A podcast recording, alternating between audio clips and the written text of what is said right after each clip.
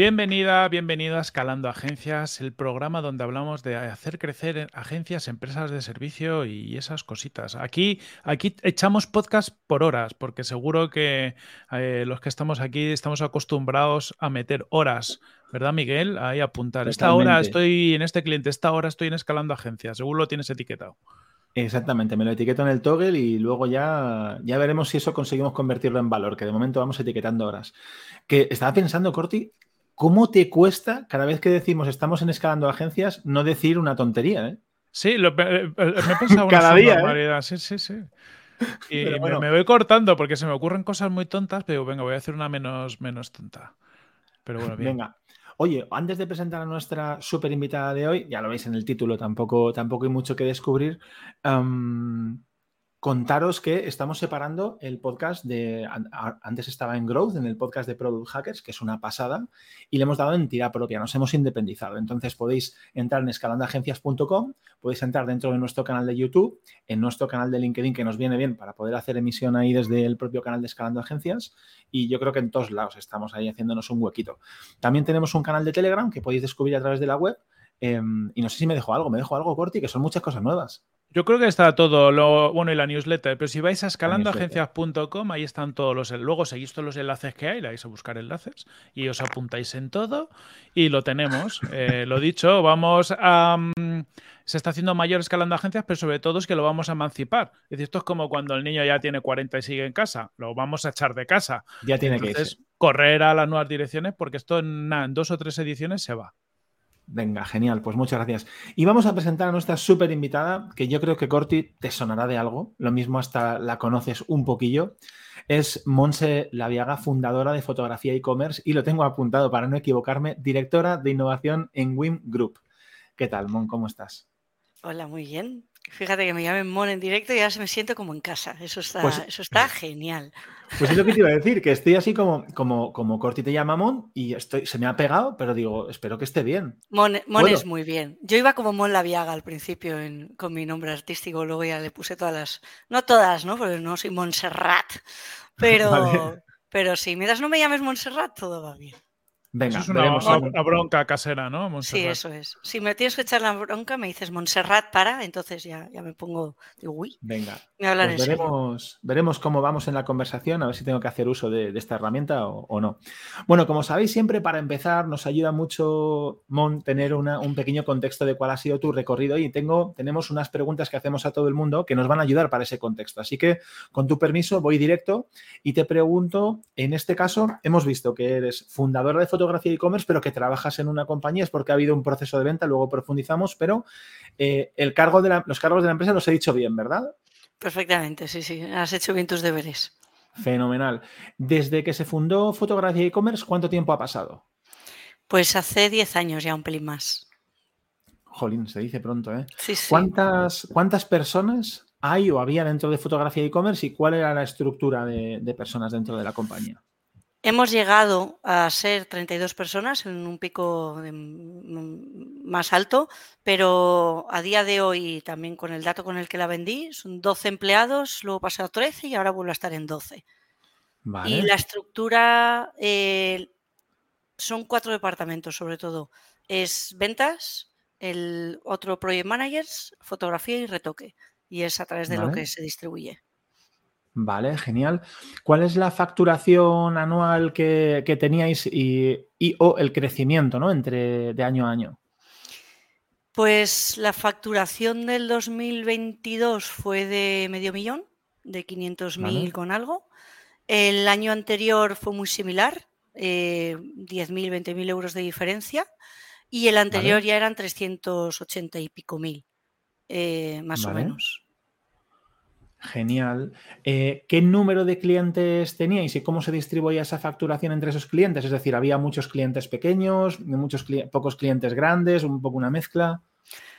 Mm, anual no te sé decir el número de clientes bien. Sé que en toda la historia llevamos ya 800 clientes. Eh, en lo que significa facturación, la parte recurrente tiene bastante importancia, mucho más en los dos últimos años que en años anteriores. Es una cosa que, fue cambiando. Em, y no me acuerdo de memoria del dato de cuánto es el recurrente versus el, nuevo cliente, pero era algo, no sé si era 60-40 o algo similar. Qué curioso. Yo, por ejemplo, esta parte no, me lo hubiera esperado, o sea, no, lo hubiera sabido así de, tu modelo. ¿Y en qué modelo trabajabais? ¿Era remoto, híbrido? Pues antes del COVID era todo presencial. Em, con el COVID, los que pudimos mm, irnos a casa nos fuimos e incluso cambiamos algún proceso de trabajo para que eso pudiese ser en el equipo de, retoque en concreto. Y ya luego, pues ya fue la apuesta de la empresa. Después del COVID que ya podíamos volver, ya eh, nos quedamos con este modelo, lo voy a llamar híbrido, pero en realidad es media oficina o medio equipo está desde casa y medio está en, el estudio. Pero en líneas generales se puede elegir. Y los que están en Madrid trabajando, pues a lo mejor van un día a la semana al, estudio. Vale, súper interesante. Los que pueden, ¿eh? No todo el mundo puede. Entiendo. Ya me has contado el tipo de facturación, es decir, recurrente o no, con un dato así más o menos, 60-40, pero ¿qué tipo de servicios ofrecíais? Eh, nuestro principal servicio es la fotografía de producto, que se entiende en sí misma. Si queréis, nos metemos un poco más, pero vamos, fotografía de producto en su amplio espectro. Eh, luego, eh, como segundo servicio está el, el retoque fotográfico y el tercer servicio es el vídeo de producto. y ya luego se diseminan, ¿no? Bodegones, fotografía 360, contenido para redes sociales. Y, mm, pero el fotografía de producto probablemente sea un 80, casi 90% de, de la representación de la facturación. O sea, es nuestro main, eh, nuestro principal servicio. Muy interesante. Em, suelo hacer una última pregunta, que es cuál es la visión a futuro. Y no sé si ha, cambiado. Entonces, no sé si preguntarte cuál era la visión a futuro o cuál es. es muy parecida. en realidad. Es parecida, ¿eh? Te voy a decir cuál es. Eh, porque en realidad más o menos lo, vislumbraba y ahora se ha terminado de, eh, se va terminando como de definir, ¿no? Pero uno de nuestros objetivos es salirnos de ese 80-90% en, la, la fotografía de producto y diversificar muchísimo más. Tenemos que lograr diversificar y no depender solo de un, de un servicio como lo, como, lo, como lo estamos haciendo ahora, ¿no? Y obviamente eh, crecer. Bueno, ahora estamos en este año, es de eh, terminar esta transición que ha habido con la venta, terminamos de consolidar, ¿no? Justo. Y, mm, y buscamos la, eh, ampliar las ventas, que hemos tenido un retroceso este año, y es decir, equiparar las ventas, por ejemplo, a las del año pasado. Y cuando eso lo tengamos conseguido, buscaremos también una mayor rentabilidad. Entonces, pero yo creo que vienen dos años de reajustarnos, un par de años, uno o dos años de reajustarnos para luego queremos petarlo. Qué chulo. Jolín, muchos retos veo por ahí. Mm. Algo tendrás por ahí guardado, Corti, para preguntar, ¿no? Mira, yo, voy a empezar por, esto de, del desglose ¿no? de, la tipología de servicios. Eh, porque fotografía e-commerce, o sea, una cosa chula eh, que tienes el dominio, Monse, eh, Mon, te voy a llamar Mon, porque si te llamo Monse ya no sé si te estoy echando la bronca. Em, Miguel, tú también, no te pasa nada. Em, fotografía e-commerce es como el dominio es la keyword por la que os han buscado durante muchísimo tiempo. Eh, cuento un poquito sobre esto. Me gustaría entender eso, cómo facilitó los orígenes, pero también cómo ha complicado posteriormente salirte de ese 80-90% de fotografía de producto, ¿no? Porque llevas años sacando servicios como el vídeo y otras cosas, pero quizás el encasillamiento de la marca y del dominio os ha penalizado un poco. Pues probablemente sí haya tenido que ver. Em, creo que si lo tuviese que poner en una balanza, creo que ha traído más cosas buenas que negativas el nombre. Creo que realmente nos ha dado un posicionamiento y que se entiende en sí mismo solo. Y, y lo dicho, es más tiene más ventajas que inconvenientes. Es nuestra principal keyword, entonces eh, nos ha facilitado mucho la vida en cuanto a SEO se refiere. Siempre hemos estado en las primeras posiciones en SEO. Sí que es cierto que hemos trabajado muchísimo el blog desde el día 1, desde el día 1 y lo hemos mantenido. Hay épocas en las que lo hemos mantenido más menos, pero sí que es cierto que luego nos pasaba que nosotros hacemos desde el día uno también fotografía con modelo, pero los clientes nos tenían asociado que no fotografiamos con, humanos, ¿no? Que, hacemos solo fotografía de producto. Incluso nuestros propios clientes se sorprendían cuando, cuando les decíamos, no, sí, también podemos hacer este tipo de fotos. Ah, que no solo hacéis solo foto de producto, nos decían. Entonces ahí, cuando recibíamos este feedback, hicimos bastante cambio en la web de enseñar, eh, tuvimos que, pues eso, enseñar bastante las cosas que la gente se pensaba que no hacían y luego, eh, bueno, pues nos ha tocado bastante señalar, ¿no? Oye, que también hacemos vídeo, que también hacemos este contenido para redes, ta, ta, ta, ta, ta. Y, pero la realidad es que lo tienes que explicar mucho. Fotografía y e-commerce se entiende en sí mismo, pero lo demás lo tienes que explicar mucho. Jolín, oye, perdóname, es que con este tema de, los servicios me, me, planteo en que justamente en casi todos los capítulos hablamos de que muchos empezamos haciendo de todo y luego tenemos que focalizarnos en algo. Y aquí parece justo lo contrario, ¿no? Me focalizo mucho en una cosa eh, y de repente ahora le vamos a sacar pegas también, ¿no? Porque luego va y me limita. Tiene narices, ¿no? Solamente comentar esto porque es que digo, joder. Claro, o sea, te limita en el sentido que tú ya cuando tienes un cliente y le estás haciendo las fotografías de producto, tú ves la necesidad que tiene ese cliente de hacer otro tipo de contenido visual. Entonces tú también quieres participar ahí, sobre todo no es porque quieras que te encapriches, sino porque tienes la capacidad de hacerlo. Entonces ves que todos tienen la necesidad de redes sociales, que tienen la necesidad de fotos de editorial, que tienen la necesidad de campañas, que tienen la necesidad de eh, más retoque fotográfico, a lo mejor de porque pueden hacer una parte interna y a ti solo te están dando una cosa. De notas en ciertas marcas, por ejemplo, suelen eh, tener como dos líneas fotográficas. Una es la que delegan, que es como la más sencilla, que es, por ejemplo, la fotografía, estoy pensando en textil, la fotografía de maniquí. ¿Vale? Y entonces te llega a ti esa parte, pero luego ves que en la web también esas fotos que tú has hecho conviven con otras que hacen ellos internamente in-house de modelo. Cuando tú mezclas, por ejemplo, dos, dos contenidos diferentes de dos casas diferentes, vas a tener problemas con el color de esa pieza. Entonces el resultado de la web no es bueno. Porque dices, el usuario dice, ¿a qué le hago caso? ¿A la foto 1, a la foto 2? Yo estoy viendo dos colores aquí, bajo lo que debería ser la misma referencia y el mismo tono de color. Entonces ahí es cuando le dices al cliente, esto estaría muy bien unificarlo en un lado, en el otro, o luego eh, arreglarlo por retoque. Y es cuando se sorprende, ah, que tú haces eso. Claro que hago eso. ¿No? Entonces, sobre todo, si quieres luego aspirar a hacer un upselling también dentro de esos clientes, eh, bueno, es cuando te interesa coger otros, otros servicios, ¿no? También. y que, y que eh, muy seguramente la fotografía eh, de, producto más estándar es la que menor margen o más complicado es sacarle margen, ¿no? Porque la más industrial. Sí, justo, es muy modelo fábrica. Es muy de fabricación de tornillos, ¿no? Y, al estar también en el mundo e-commerce, pues eh, el euro importa mucho, ¿no? Entonces, nosotros en líneas generales, luego supongo nos meteremos ahí. históricamente hemos tenido siempre una rentabilidad muy justita, algunos años ninguna y otros muy, muy justita pero digamos es muy sensible al, precio este servicio de fotografía de producto. Y a veces compites incluso en algunas situaciones con, autónomos, ¿no? Que no pueden absorber a lo mejor un volumen muy alto de trabajo o, trabajar con ciertas empresas, pero con pequeñas y medianas perfectamente te pueden ofrecer un, precio más bajo que el de una empresa en general puede, puede ofrecer, ¿no? Entonces ahí es cuando ves que dices, mm, esto para llegar a hacer solo un servicio de esto y que la empresa sea rentable, yo lo veía complicado por, justamente por el tema también del, del pricing, ¿no? Mola mucho con el, cuando hablas de, esto, es, oye, entiendo, yo no, te conozco, es un lujo también conocerte a través de estas preguntas, ¿no? Que empezarías casi pues, por algo que es una afición, una profesión, y empiezas a, de alguna manera, a ver que tienes más clientes, ahora me cuentas, ¿eh? que tienes más clientes de los que puedes atender y decides, oye, pues voy a hacer crecer esto de alguna manera. Y si esto es así, te habrá pasado como a mí, que de repente tienes que gestionar una serie de cosas, ¿no? De repente eh, ya no es un proyecto en el que estás haciendo tu hobby crecer, sino que tienes una empresa ante manos con una serie de retos de, gestión, ¿no? Entonces, oye, eh, ¿qué significa eso? ¿Qué implicaciones eh, te has tenido que formar? ¿Qué pasos has dado?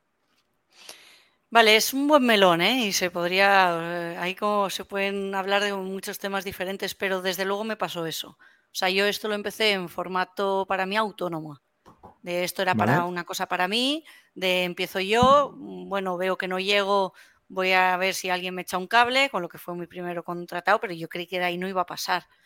Y ya pues de repente alquilo una nave, de repente tengo más empleados, de repente ahora no sé qué está pasando, pero creo que estoy gestionando un equipo y esto está generando eh, X problemas, entonces voy a ver qué pasa, que no, que soy mala jefa, tengo que ser una mejor líder, bla, bla. Entonces ya vas entrando como en diferentes terrenos. Pero yo tardé mucho, me sorprende ahora, me, me sorprendo a mí misma, ¿no? Viendo lo que tardé en entender, en entender de verdad, ¿eh? En entender de verdad que, que tenía una empresa entre manos. Eh, y he tenido que, que, cambiar, o sea, lo que he cambiado yo, o lo que he evolucionado, lo que sé ahora, que no sabía antes, pues obviamente pues me he hecho 10 másteres, uno por año. Oye, tengo que decirlo, Mon, es que estoy, estamos en Bisist, hemos cumplido cinco años hace no muchos meses y estoy teniendo esa sensación ahora mismo de que, de que me estoy llevando la torta, ¿no? De, de, hostia, tío, que lo que tienes es una empresa, chaval, ¿no? Entonces sí. te entiendo bastante bien y hay que, pues eso, ¿no? Eh, Cómo trabaja, aunque haya cierta predisposición natural a hacer algunas cosas, tienes que aprender y formarte en, en otras, liderazgo, finanzas, cada uno en lo nuestro, ¿no? Sí. Eh, fíjate, el corte de los cinco años es curioso porque para mí también fue el corte.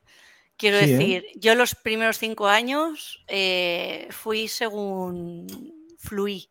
Yo, yo soy un ser que fluyo muchas veces, pues yo fluí con la empresa. Y bueno, o sea, bien todo. Luego, debe ser que no tengo un, un, instinto tan, tan estropeado, porque hay algunas cosas que, que, salieron bien, ¿no? Pero ¿qué pasa? Que cuando fluyes y no te montas un negocio, pues con sus bases de negocio, pues luego lo pagas, ¿no? Entonces, desde y sé que es el año 5 porque re, cuando revisé un poco las preguntas que, que, ayer me pasáis, ¿no? Para prepararnos un poco esto, justamente estaba la de, oye, ¿cuándo empezaste a darte cuenta que había una que, que, tenías una empresa entre manos y te lo empezaste? Yo me lo tomo como si me lo tomase como ya cuando empecé a ser profesional o empresaria, cuando me, me, me empecé a profesionalizar en mi propio negocio yo misma, ¿no? Yo como CEO de la empresa. Pues dije, ¿y de dónde consigo este dato? Me fui a mi propio PIG, y vi que lo tenía de los cinco últimos años, pero no de, los, de la historia de los diez. Es decir, mis primeros cinco años a mí me llevaba la cuenta, pues obviamente mi asesoría laboral y cada trimestre tardío, cada cinco o seis meses me pasaban un report que a mí me explicaban un poco que era un mayor, que de dónde se me estaba yendo. Me acuerdo una vez me decían, se te está yendo mucho dinero aquí y ellos me lo señalaban. Yo, así, ah, ¿y este por qué se me va aquí? Ah, y entonces así empezaba, ¿no? Y Luego me di cuenta que yo no podía esperar a que la asesoría me pasase este informe para entender lo que estaba pasando, porque es que me llegaba como cinco meses más tarde de lo que... O sea, si yo un trimestre lo tenía malo, pues a lo mejor me enteraba en el mes cuatro o quinto. Ya era tarde para todo. Entonces empecé a hacer mi, como mi propia contabilidad sencilla para ir pudiendo ver el trimestre, Luego me di cuenta que no tenía que ser el trimestre, que tenía que ser mensual. Luego me di cuenta que no era mensual, que lo tenía que ver semanal. Y luego no era semanal, sino que tenía que tener una previsión. Pero todo esto han sido leches tras leches tras leches de varios sustos, varios trimestres y varios años. Entonces, eh, digamos, yo a partir del año 5 intenté controlar un poquito más los números y decir, vale, esto lo tengo que empezar a gestionar mejor en cuanto a economía se refiere, en cuanto a financieramente se refiere pero digamos hasta el año 8, por ejemplo, no me preocupé realmente de la rentabilidad de una estrategia para conseguir mis objetivos y ya con objetivos de empresa. Hasta el año 8 yo no tuve objetivos de empresa. Dice, bueno, me quedan tres. Me quedan tres para, para vivir tranquilo, ¿no? Bueno, caso aquí, ponte un poco antes. Aprovechate que, que, que, tienes la curiosidad que yo no tenía cuando los cinco años, ¿no? Yo te veo aquí cada escalando agencia, es, estás ansioso por saber. Y a mí eso me vino. Yo ahora soy, estoy ansiosa por saber y llevo dos años ansiosa por saber, pero no lo tenía en el año 5. Entonces creo que vas con una ventaja porque tienes una mentalidad muy buena de aprender y de saber de negocios y de rodearte de gente que creo que tú la has sabido ver antes de la que la, yo la vi. O sea, y solo por eso estoy segura que no te hace falta esperar tres años más. Pues muchas gracias, pero sí quiero hacer hincapié sobre eso, ¿no? Es un mindset un poco, justamente personas como tú y como yo, que empezamos haciendo eh, lo que nos gusta, de repente hay una separación, ¿no? Y, y, tienes que empezar a dedicar tu tiempo a hacer cosas que probablemente, es que a lo mejor ni te gustaban al principio. A mí, por ejemplo, hace dos años me preguntaba mi madre, me, me acuerdo de estar comiendo con mi madre, me decía, pero hijo, ¿a ti te gusta lo que estás haciendo? Y yo decía, pues no. Ahora mismo no me gusta nada lo que estoy haciendo, pero porque me faltaba enamorarme, ¿no? Me faltaba encontrar la capacidad de sentir curiosidad por todas estas nuevas cosas que tienen que ver con la gestión, con el liderazgo, con las finanzas. y ahora sí que tengo sensación de tener esa curiosidad. Entonces, bueno, qué bien que se note. Pero bueno, eh, joder, todo un camino. Mm. Desde luego, desde luego. Ya te digo, yo, te lo noto porque te, escucho, ¿no? Eh, ayer os decía, no me he perdido ni un solo capítulo escalando en agencias, mentira, el último no lo he escuchado, pero lo voy a escuchar esta semana, o sea que me voy a redimir. Y se te ve, o sea, las preguntas que haces, el cómo vas tirando de, cada hilo, cómo compartes, eh, te preocupan las cosas, ¿no? Y eh, no sé. Yo te lo noto y seguro que te lo nota más gente y tú mismo te lo notarás. Me alegro, me alegro. Gracias. Hay, hay, una cosa que yo creo que pasa, eh, yo al final viendo un poco la historia de fotografía e-commerce de, cerca, eh, claro, fotografía e-commerce empieza en el salón de, tu casa, en el salón de nuestra casa, que, que a, veces no se podía ver la tele porque había sesión de fotos. Em, luego, cuando, cuando ya había mucha gente en casa, pues eh, pillas un, una primer local, ¿no? Una nave. Creo que parte de lo que pasa es que, es que cuando te quieres dar cuenta, llevas dos naves, hay 10 personas, pero, pero no ha sido premeditado, ¿no? Pues como dice Miguel, ¿no? Habéis empezado con una pasión, haciendo lo que tú haces y eso ha ido creciendo y quizás esos años, hasta el control financiero es más o menos fácil porque al final ves lo que queda a final de mes y, no, hay, no, hay, mucho susto porque las cantidades son pequeñas, ¿no? Creo que a ti lo que te pasó es en el año 5 ya las cantidades empezaron a ser grandes y es cuando tienes el primer gran tropiezo. Y es cuando sobre todo te das cuenta que tropiezos anteriores los podías corregir porque ponías tú un poquito de dinero, pero a un punto dices, me dio un tropiezo y es que esto no, o sea, no me puedo ir a poner 300 euros, porque no son 300 euros, son eh, X mil euros, ¿no? Em, es que es jorobado, o sea, o, si, si, no pretendes ser empresario, o sea, si lo que pretendes es dedicarte lo tuyo y eso va creciendo, yo creo que es jorobado ser consciente de lo que te está pasando delante. Justo, y es que yo creo que está bien definido, ¿no? Em, yo muchas veces em, comento, ¿no? Las bases de mi negocio están mal, mal hechas. Y entonces, justamente por esto, ¿no? Porque no, no lo planteé como un, como un negocio desde el principio. Entonces, no me di cuenta yo cuando explicaba a alguien, a un compañero, de cómo yo hacía una cosa, que estaba implementando un proceso y que eso se iba a repetir una y otra vez, una y otra vez, y que él, esa persona se lo iba a contar a otra, y que luego de eso íbamos a depender para hacer un report o para hacer un no sé qué o para sacar la facturación. Entonces, no te das cuenta de, esas decisiones rápidas que tomas para, oye, vea, esto lo hacemos así, y, y no te das cuenta ¿no? de lo que eso significa. Entonces, yo ahora, si lo volviese a montar, obviamente pues ya, ya sabes que estás montando un proceso, ya sabes que estás montando una cultura, ya sabes que estás liderando un equipo, ya sabes, eh, estás buscando unos márgenes, estás buscando unos objetivos, pero todo eso vas como de forma inconsciente y al final yo por lo menos como que me iba encontrando los problemas y los problemas pues los iba intentando resolver. Efectivamente, luego llega un momento y ya tienes más personas de las que siquiera sabías que podías gestionar eh, tienes unos dineros que ya se escapan un poco de lo que es la economía de casa, por así decirlo, por bastante más, y empiezas a encontrarte que no lo puedes gestionar tan de forma normalizada como, como lo estás haciendo y que necesitas otros, otros recursos, ¿no? Eh, iba a ir a algún blau y se me ha ido según iba hablando. Mm, ya volverá. Ya volverá. cuando te vuelva, eh, seguimos por ahí. Ha, salido un tema. Em, has hablado tú eh, un poco de cultura. Además, justo Miguel, estábamos en el Telegram estos días eh, que lanzó un tema Miguel, Steve Jobs, cultura, exigencia y tal. Y me ha recordado, Mon, que el otro día estamos hablando del tema de, ser una familia, un equipo de alto rendimiento, que también es otro tema que ha salido por, por aquí y lo comentamos nosotros internamente.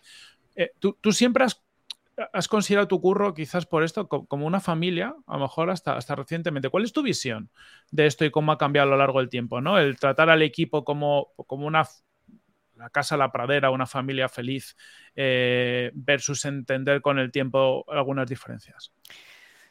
A ver, em, yo soy una persona que en líneas generales eh, me muevo muy bien en el buen rollo, en la buena energía, ¿no? y creo que tengo esa, energía, ¿no? Me gusta que el equipo tenga esa energía y que se esté bien en los sitios, ¿no? Eh, mm,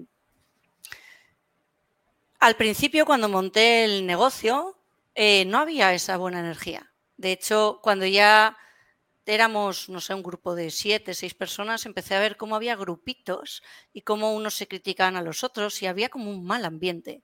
Me acuerdo de estar en alguna cena de Navidad incómoda, justamente por, esto, ¿no? Y para mí, y, no sabía muy bien por cómo había llegado a eso, ¿no? ¿Por qué estaba pasando eso?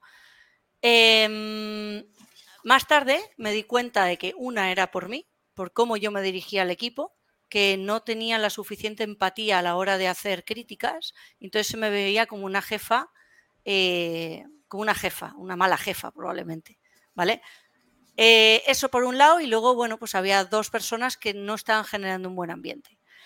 Contraté a, mi querido Nacho, que todavía sigue en el equipo, y esta, y esta persona empezó a traer una energía muy diferente, muy buena al equipo, y la empezó a extender. Y las dos personas que no me estaban funcionando y que estaban creando como ese cáncer de, energía, las despedí. Bueno, una se fue y la otra la, eh, despedí. Y el equipo cambió radicalmente con la, eh, con la, entrada de Nacho, con su energía, y empecé a ver como un nuevo, un nuevo mundo del que nunca más me bajé. ¿vale? Empezó a ver pues lo que tenemos hoy en día, un muy buen rollo, muy buena comunicación, un sitio donde se pueden decir las cosas y obviamente también hubo mucha, mucho esfuerzo por mi parte de saber cómo comunicarme con el equipo para no crear esos problemas, ¿no?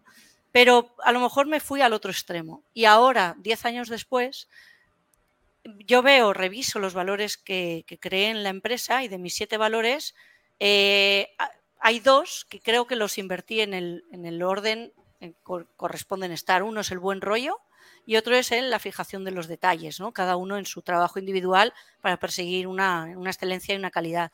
Pues para mí el buen rollo estaba por encima del otro, cuando creo que debería estar al revés.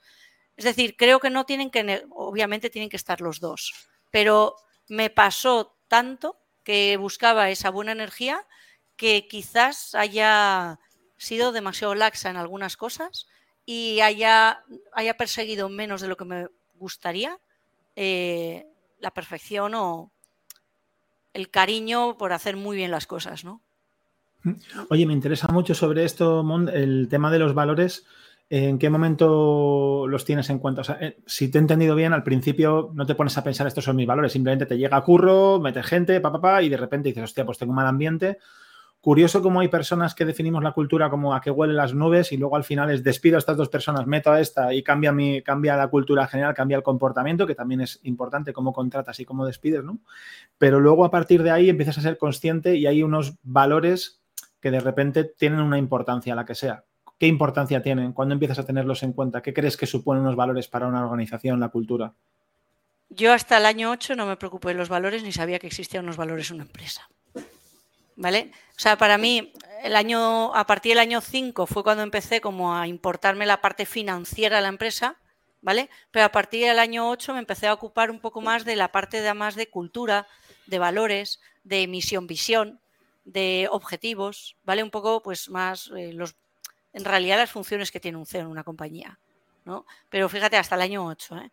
Entonces, ¿por qué todo esto? Bueno, em, yo con una de las patas que quería resolver en líneas generales era el cómo llevaba el negocio a cabo en líneas generales. También estaba muy ofuscada en salirme un poco del día, mucho del día a día, para justamente poder meterme en el negocio, meterme en la estrategia, poder mirar para adelante y salir un poco del barro que continuamente no siempre había un algo que no me dejaba salirme, ¿no? Entonces, sí que conseguí salirme al año 8 y empezar como a, pues eso, a dedicarle yo el tiempo al negocio, ¿no?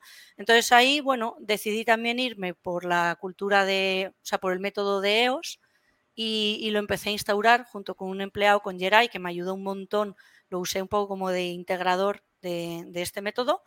Me había hablado muy bien Corti, que lo habían probado en Produja, que le estaba funcionando bien y lo conocía de otras dos empresas. Lo, vi, dije, a lo mejor puede ser el ABC que me eche un cable a profesionalizar todo esto que me, me haga falta, ¿no?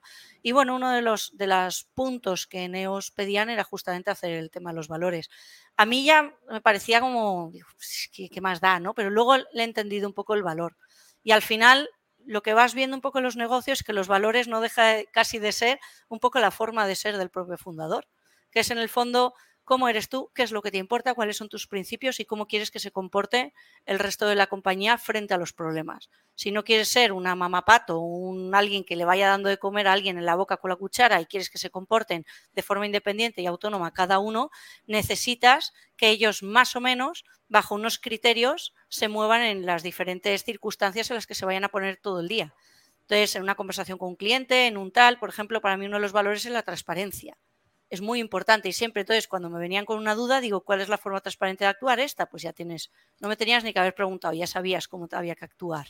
¿no? Entonces, mm. yo creo, entiendo los valores ahora como un cómo debes de, cómo debes de actuar, ¿no? Frente a los diferentes problemas que se te van a poner, cuál, cómo es el pensamiento genérico, los principios de la empresa. Y normalmente veo que suelen ir muy ligados a los principios de, al carácter o principios del fundador, fundadora. Justo. Em, aquí, por, poner un, inciso, a mí es que este tema me, parece muy relevante porque tradicionalmente, y hay muchos sitios donde los valores se ponen desde la perspectiva de queremos generar un buen ambiente y queremos poner valores chachihuais para que la gente quiera venir aquí. Em, y por ejemplo, yo veo en algunos sitios donde pues, temas como la, exigencia, el, bueno, el, buen resultado, el ofrecer un servicio al cliente calidad, es decir, es como que toda esa parte se olvida, te centras demasiado en, oye, pues buen rollo. Y, en cierta manera, como yo estoy con Mon, que los valores es un, reflejo final de, lo, de, los fundadores, porque son como los que ponen la impronta a la compañía, ver es un poco cómo te gustaría que a nivel muy macro todo el mundo se comportara, pero en todos los sentidos. Es decir, tanto en cómo es el nivel de exigencia, nivel de detalle, nivel de, calidad que aportamos a nuestro producto o servicio, como eh, toda esta parte un poquito más de cómo, nos relacionamos unos con otros y con los clientes. Transparencia, buen rollo, lo que sea. Eh, si no los tienes equilibrados como un yin yang, pues puedes tener un sitio donde cuando es un servicio al cliente pues, genial, pero tienes a todo el mundo cabreado, o puedes tener un sitio donde todo el mundo está happy power y tienes una empresa se va a la mierda porque no, no, tiene, no va a ningún lado. Pero eso es también importante que es eh, sea como seas una empresa, lo primero es que esto sea una buena empresa, es decir, que esta empresa genere pasta. ¿Y, por qué? Porque si estás en una casa donde no llamo bien, pero no hay dinero, pues al final te vas a morir de hambre, por muy bien que te lleves, ¿no? Y yo creo que a veces con esto de los valores, buen rollo y tal, se olvida que no están las cosas reñidas, sino que hay unas bases, la gente tiene que poder comer. Entonces, para eso tienes que tener parte de los valores que aseguren que la gente en tu compañía eh, pueda comer. Me gusta. Y también te ayuda incluso a, contratar y a despedir. Hmm. Cuando ves que una persona no encaja con, bueno, con esos valores, eh, tú ahí ya, ves cuando, oye, ¿en qué te vas a fijar más cuando vas a contratar a alguien? ¿O por qué te va a pesar el querer despedir a alguien? ¿no? Ayudan a eso también. Totalmente. Eh, estaba pensando algo que me, resulta muy curioso, Monse, que, empieces a pensar en los valores. Em, o sea, a los ocho años conseguí un poco de tiempo para salir del barro, ¿no?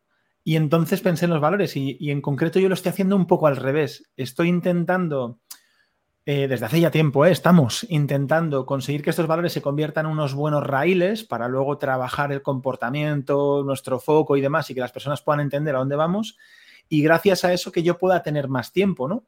Es justo el proceso opuesto, ya, ya te contaré. a ver qué tal, ¿sabes? Pero en realidad, si, si, yo me montase un segundo negocio, lo haría desde el día uno. O sea, es estas bases, ¿no? Que comentaba. O sea, yo, creo que mm, cuando no montas las bases bien, luego qué pasa, que ya tienes una, un, estás rodando. Tú, ya no es que tengas una rodadura, es que estás rodando.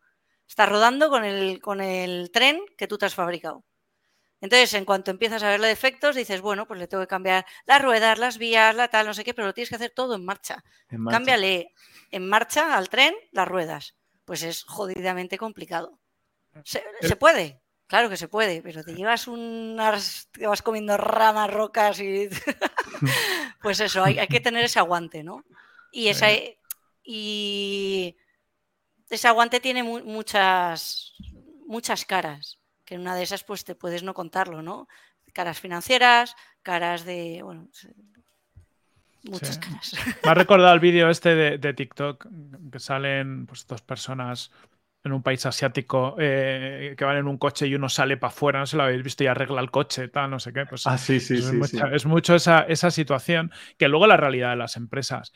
Eh, por, por, conectar con esto, pero, pero avanzar también un, un poco, Hablamos antes de, la rentabilidad también. Eh, hablamos tanto del posicionamiento de fotografía como fotografía e-commerce, una fotografía como vista como más industrial desde el punto de vista de fotografía a fondo blanco, gran escala, que eso te ayuda a posicionarte pero em, también eh, comentamos que te limitó a nivel de la rentabilidad de los proyectos. Y de hecho, en, un momento determinado, cuando empiezas tú a ver toda esta parte más financiera, porque al final te, metes de lleno porque vas viendo que, vas, creciendo la compañía, pero pues que, el, Lambo, Lamborghini no llega, ¿no? O sea, la, compañía cada vez factura más, tiene más gente, tiene más problemas, pero realmente no, no genera más, más dinero, ¿no? Como, como resultado, tú empiezas a, a trabajar, implanta SEOs y entonces en ese proceso te das cuenta un poco de la rentabilidad, ¿no? de empezar a mirar la rentabilidad de los proyectos. Me gustaría que hablaras un, poco sobre esto, porque aquí hay un, no, un tema que, que,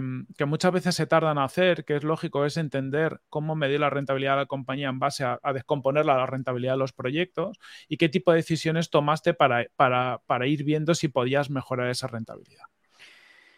Pues fíjate, o sea, es una cosa que todavía estamos en ello, ¿eh? Llevo dos años detrás. O sea, es... Ahí te das cuenta lo importante muchas veces de los procesos o de las herramientas que eliges, ¿no? Hay... Eh, muchas veces lo hablo contigo, ¿no? Que hay decisiones que se las tienes que tomar uno rápido y ya está, y otras decisiones que tienes que parar y decidirlas bien porque esas decisiones van a impactar en un futuro. Entonces, por ejemplo, en parece trivial, pero cuando montas todo un sistema, un flujo de trabajo en tu herramienta X, ¿vale? Nosotros, por ejemplo, para gestión de proyectos usamos Teamwork. Fíjate que le dediqué tiempo ¿eh? a, lo que sería todo el proceso y demás, pero, pero me hicieron falta muchas más cosas ahí para luego poder mirar bien la rentabilidad de forma cómoda, de forma bien. Eh, en líneas generales nunca ha sido, eh, no miraba la rentabilidad tanto por proyectos, sino como la rentabilidad en líneas generales. ¿Vale? Me di cuenta cuando pasó una cosa que para mí fue como un poco reveladora encontrar, pero en qué punto he perdido yo el control de la rentabilidad, por así decirlo. Todo era más fácil cuando yo estaba metida en el barro. Quiero decir, yo era fotógrafa, luego fui retocadora, luego fui eh, project manager y luego pasé a ventas. Cuando yo estaba en Project Manager, en el fondo tenía la visión de todo. Entonces sabía en qué se había vendido una cosa y sabía en cuánto se estaba haciendo. Entonces, aunque no tuviese una herramienta que me enseñase un gráfico o que me sacase unas métricas, yo en el fondo lo sabía. Entonces sabía más o menos en el siguiente cómo tenía que vender. En el momento en que yo suelto Project Manager y ya me quedo en la parte de ventas, esto estamos hablando de hace más o menos cuatro años, me empiezo a dar cuenta que, se, que, que no tengo bien unido en cuanto a procesos se refiere. La parte de ventas dice que se tiene que tardar X para hacer un proyecto y Project Manager pierde ese dato. Y entonces empezamos a trabajar sin saber ese dato. Me di cuenta mucho más tarde de, claro, pero vosotras no, porque no estáis cogiendo este dato, ¿no? Entonces, a partir de ahí, la, rentabilidad ya, ya, no es que no la, la, midas bien, es que no la estás trabajando en el día a día, ¿no? No estás persiguiendo que los proyectos se hagan en el tiempo en el que se han vendido. Y algo tan básico como esto una empresa de servicios, pues nos pasó. Entonces, luego, obviamente, te das cuenta, lo conectas, dices, vale, noto que aquí hay una desconexión entre ambos departamentos y esto pasó porque yo me salí y en el momento en que me salí no puse un, punto de control de que alguien que, se vaya a preocupar de esto, ¿vale? Me, tuve que dar cuenta como después. Entonces ya como que intentas conectar eh, las herramientas. La realidad es que tengo un, procesos con diferentes herramientas y que me resulta difícil, incluso a día de hoy, todavía ver la rentabilidad. Tenemos que estarla midiendo, pero verla proyecto por proyecto a veces es ineficaz. Nos gusta verlo más eh, a nivel línea de servicio, a lo mejor.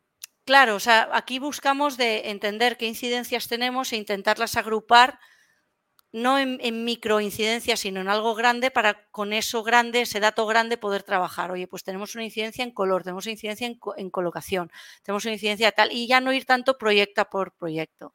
Pero claro, al final todo esto son, son muchos, mucha prueba y error, ¿no? De venga, vamos a intentar medir por aquí, nos montamos un Excel muy complejo, vale, esto veo que es muy enredoso y que no sacamos tanta información, vamos a montar esto. Entonces hay como muchos meses de trabajo en, en cada una de esas creo que la rentabilidad hay que medirla así, asa. Todavía seguimos, no tenemos el sistema cerrado de cómo tenemos que medir la, rentabilidad. Oye, aunque no esté cerrado, Monse, ¿cómo, cómo recoges, cómo recoges estos problemas? O sea, ¿tenéis una lista en algún sitio en el que la gente pone aquí hubo una cagada, un desalineamiento, o alguien lo está revisando al final, el project manager tiene que verlo? Sí, llevamos como un año y un poco más mirando muy mucho eh, todas estas incidencias y como irlas, las vamos como poniendo como por, por bloques. Como no hemos logrado adaptar las herramientas a lo que necesitamos, al final lo estamos haciendo con Excel y lo estamos haciendo probablemente de una forma poco efectiva, pero nos es muy, muy, muy útil. Pero funcional, claro. Funcional.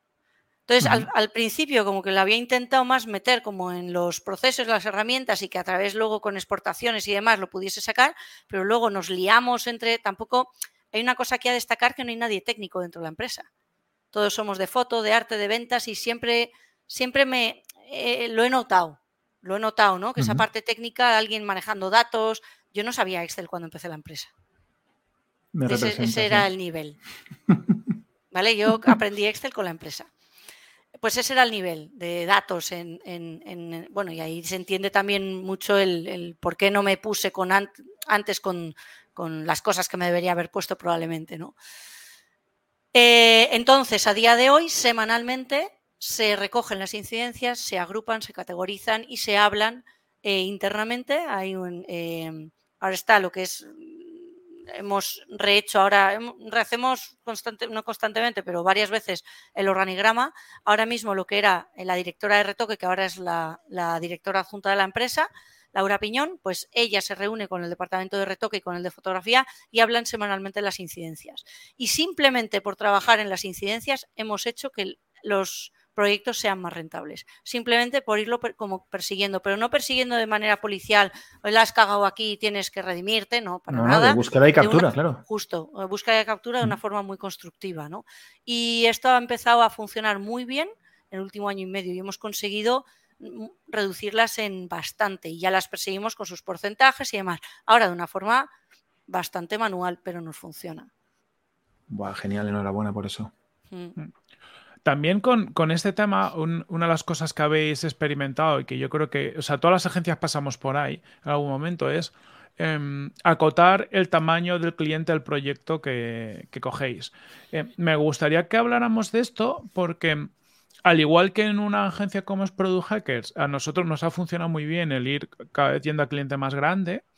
En, vuestro caso, no tengo claro cuál es tu lectura, pero lo veo un poco distinto, ¿no? Es decir, a lo mejor el resultado no es tan obvio o no, no ha sido como esperábamos, eh, entre otras cosas porque un cliente, eh, o sea, no, no, no, cierras un contrato, todo lo que te voy a hacer el año ahora, ¿no? Sino un cliente te puede venir con, con 20 fotos hoy y con 2.000 mañana. Es, es una, complejidad distinta, ¿no? De servicio que te lleva a que sea un poco más complicado el entender qué clientes sí o no darle servicio y cómo afecta eso a la recurrencia y a largo plazo. Claro, aquí la cosa es que cada proyecto es único y entonces es difícil a veces estandarizar algunas cosas y, hacer normas fijas porque cada proyecto es un mundo. Cuando hemos intentado que no lo sea, ¿eh? Y fíjate, dentro de la fotografía de producto, cada proyecto es un mundo. Entonces, eh, cada uno tiene sus tiempos, cada uno tiene sus casuísticas, sus volúmenes, etcétera. Entonces, sí que nosotros definimos en su momento, lo mismo hace un par de años, de cuál era nuestro cliente ideal, intentamos favorecer que ese cliente ideal venga. Entonces, eso lo, lo, lo linkas con marketing, lo linkas con ventas y todos tus esfuerzos van a intentar capturar ese, porque es donde ves que es el que te hace la facturación anual, el que te hace mayores rentabilidades. Al final te das nos dimos cuenta también a través de, luego analizando un poco qué negocios hacíamos, qué, clientes trabajamos, qué es lo que más nos da facturación, etcétera, nos dimos cuenta de que los clientes pequeños para nosotros eran una facturación pequeña, porcentualmente casi no se notaba, sin embargo, daban mucha guerra. Entonces ahí nos, pusimos un ticket mínimo que todavía lo hemos ido cambiando de cantidades, pero a día de hoy mantenemos y no trabajamos por menos, ahora está bajo, está a 100 euros. ¿Sabes? Pero no, fíjate qué tontería, pero nosotros hacíamos trabajos de, pues a lo mejor 20 euros, 10 euros también, cuando no van a ningún lado. Solo poner la rueda en marcha de todo lo que tienes que hacer para coger un proyecto, ya se te han ido mínimo esos 100 euros, ¿no? Entonces, Eh, para nosotros también fue bastante revelador entender qué clientes queríamos y qué no, y también hacer foco de, a ver, no, nosotros nos llaman a la puerta y en, Leganés, en el estudio, y hacéis fotos de DNIs. Nunca hemos dicho que sí, ¿no? Pero en el fondo tú tienes, a nivel estratégico, tienes que trazar una línea, qué servicios coges, qué servicios no coges. Y yo, por ejemplo, en eso he sido muy killer en los eh, incluso el equipo muchas veces no lo entendía. Pero ¿cómo no vamos a hacer esas fotos corporativas que nos están pidiendo y sabemos hacer y hemos hecho bien? Yo les decía, digo, sí, sabemos hacerlas bien, nos ahorrarían esta parte de facturación, a lo mejor 400, 1000 euros, lo que sea, este mes lo tenemos, pero es que nos está quitando recursos de hacer lo que realmente tenemos que hacer para otros clientes más grandes, más pequeños. ¿no? Em, ahora, por ejemplo, esto ha vuelto a cambiar. Esto, por ejemplo, es de las pocas diferencias quizás que desde la compra, sí que aquí ahora lo que importa es vender, no matter what. Entonces no llegamos a hacer fotos de DNI, no hacemos comuniones ni nada, pero sí que es cierto que si entra un proyecto que en su momento fue unas fotos corporativas, que en su momento hubiese dicho no lo siento, aquí no hacemos, ahora sí que, por ejemplo, las estamos volviendo a coger. Porque ahora lo que importa también es vender y aumentar la, esa, esa, venta. ¿no? Quizás sea un poco de lo que haya cambiado de estos dos últimos años a ahora. Pero vamos, que en líneas generales yo intento poner la línea de si hay producto, hay servicio. Quiero decir, si estamos vendiendo un, producto, si el cliente vende un producto y hay que hacer un contenido sobre ese producto, ya sea foto, vídeo, 3D, realidad aumentada, entonces sí lo hacemos. Que no tiene producto y que estamos hablando de fotos de inmobiliaria, pues a mí ya se me desdibuja y no lo veo tanto dentro de nuestra empresa. Eh, perdóname, pero en esa subida de, ticket, em, sí, que ha habido algo que estáis notando o has notado que es eh, recurrencia. ¿cómo afecta la recurrencia? Lo digo por. A, mí me parece interesante porque es algo que yo no lo he visto en muchos lados y, mola entenderlo. Durante un tiempo, o sea, ¿cómo contarlo? A lo mejor de los últimos años a esta parte ha habido una bajada en ventas. ¿Tú crees que hay una correlación? De, la entrada de esos clientes? ¿Es mm, simplemente un mero tema de contexto de mercado? ¿Cómo, lo lees? O sea, en líneas generales, para nosotros la recurrencia es, una, es, algo que, cuidamos, es una cosa que cuidamos. Sí que es cierto que yo el año pasado, viendo, o sea, una de las mis conclusiones de todos los análisis que hacía fue que nosotros estamos vendiendo por debajo de nuestros costes. Eh, y que por ello tenía que subir precios. Nosotros tenemos para muchos clientes eh, acuerdos que sí que pueden ser anuales, ¿vale? No tienen un fee mensual, pero sí que tienes un acuerdo anual. Entonces, si tú vendiste una cosa por debajo de su precio, te la tienes que comer durante un año. Entonces, ¿qué pasó? Que según se iban acabando esos contratos, los íbamos renovando, pero la subida que teníamos que hacer es muy fuerte. Nosotros probablemente parte de la bajada que tengamos este año fue que eh, fuimos muy agresivos el año pasado subiendo esos precios por justamente el ajuste de esta rentabilidad que comentaba, pero fue un movimiento demasiado brusco. Sabiendo lo que hacía, todavía seguía adelante. A día de hoy no sé si fue acierto o no. Porque, por otro lado, si haces esa estrategia de subir muchos precios, sabes que algunos clientes los vas a perder, tienes que tener en la otra mano el saber que vas a ganar nuevos. Y eso es lo que no conseguimos hacer. Entonces, en el fondo, es bueno y malo tener una cuenta recurrente, es bueno porque, oye, va genial, pero como en el momento, también, esto es lo que comentaba antes de las bases, ¿no? Si yo tengo esta base bien armada, yo no tengo que hacer un movimiento tan brusco de cara a un cliente. Un movimiento brusco de precio a un cliente, pues obviamente no gusta y es normal, ¿no? Que, luego eh, el cliente pues no pueda renovar o no quiera y con todo tu dolor lo sueltas, porque dices, es que no puedo estar palmando dinero, ¿no? Pero bueno, luego te comes toda la estructura que tienes, ¿no? Entonces es, complicado balancear a veces cuánto sí, cuánto no. Y no sé si he respondido tu duda. Yo creo que sí, y tampoco se me ocurre una manera mejor de valorar si tu cliente puede pagar más que subiendo el precio. Es decir, que, la gente que trabaja con temas de pricing todo el rato te dice tienes que encontrar límites. Si te dicen demasiado pronto que sí, es que era muy barato. Si de repente, o sea, ¿Cómo equilibras eso si no es probando, probándote a ti misma, ¿no? Probando a tu propio negocio, subiendo y bajando precios. Tienes una, más o menos una idea de lo que es el mercado, más o menos una idea de lo que es el cliente, pero también tienes dentro de tus clientes distintos clientes, unos más pequeños, otros más grandes. A medida que vas cambiando, evolucionando en tu servicio en los clientes, Estoy haciendo una reflexión en alto, ¿eh? eh mm. o, intentas llegar un poco a ese límite o siempre estarás por debajo y estás perdiendo esa rentabilidad que buscabas. Claro. Luego te cagas al hacerlo, claro, pero... Te cagas en las bragas, o sea, es así. Yo en cada uno de esos, y es que me quitaban noches sin dormir, ¿eh? Decir, tengo que renovar a este, ¿qué, ¿qué, hago? ¿Qué decisión tomo? Y me parecían decisiones muy complejas. De sigo por debajo de precio, pero mantengo el cliente, eh, le subo, pero sé que es echar al cliente. ¿Qué haces? Entonces, con algunos toma una decisión, con otros otra, mientras el equipo ya pone en juicio tus propias decisiones, ¿no? Eh, entras en unas dinámicas, eh, bueno, difíciles, difíciles. Entonces, em, pero bueno, es lo que en el momento decidí, ahí muy conscientemente de lo que estaba haciendo y, y dije, pues para adelante con esto. Eh, también esto se juntó con que un par de clientes grandes cerraron ellos. Entonces, eh, bueno, se juntaron un par de cosas de estas que dices, Dios, esto no me lo esperaba. ¿cómo, van a venir, ¿Cómo va a venir suelto? Si no viene junto a darte un buen bofetón, es que no hemos emprendido. O sea, no, sé vosotros, pero es que siempre pasa. O sea, no pasa una cosa sola, nunca. Ni para bien ni para mal, de hecho, que es lo bueno. Mm. Sí. Madre mía. Sí, sí. Entonces, lo que sí, tengo un poco la sensación y esto no me lo habéis preguntado, ¿no? Pero la, al final, los, el último año, yo digo, tengo más problemas en la mano de los que sé gestionar. Y de, venga, pues me pongo a arreglar el problema que tengo de ventas, entonces desatiendo el de rentabilidad. Si atiendo el de rentabilidad, me cargo el, otro. Y si me cargo el del equipo, me cargo el... O sea, tenía tantas bolas volando en el aire que digo, no, no. O sea, me vi realmente abrumada de problemas diferentes, ¿no? De, tantas ruedas a la vez que tenía que cambiar. Ya me parecía complicado cambiar una, pues de repente me veía con cuatro a la vez y decía, ¿cómo coño voy a hacer esto? Y, eso lo podemos conectar casi con, con el éxito, ¿no? O sea, porque llega un punto donde, o sea, lo que dices tú, eh, a ver, y, corrígeme si lo digo mal, pues a lo mejor es mi percepción.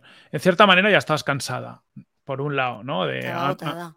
agotada de seguir con, con, eso, con mil pelotas, mil problemas y cada día uno más. Además, creo que en cierta manera el vislumbrar la IA te, hizo además un cambio de chip.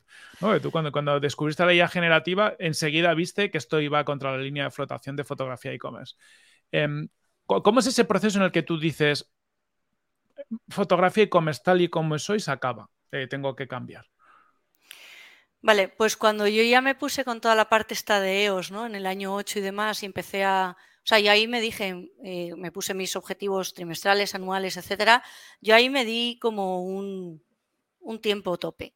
O sea, yo había estado jugando, jugando no, había usado la típica estrategia que cualquier emprendedor ha hecho de bueno, va mal, pues me quito la nómina, eh, me tiro meses sin cobrar, eh, esto voy tirando pues de lo que tengo, etcétera, etcétera.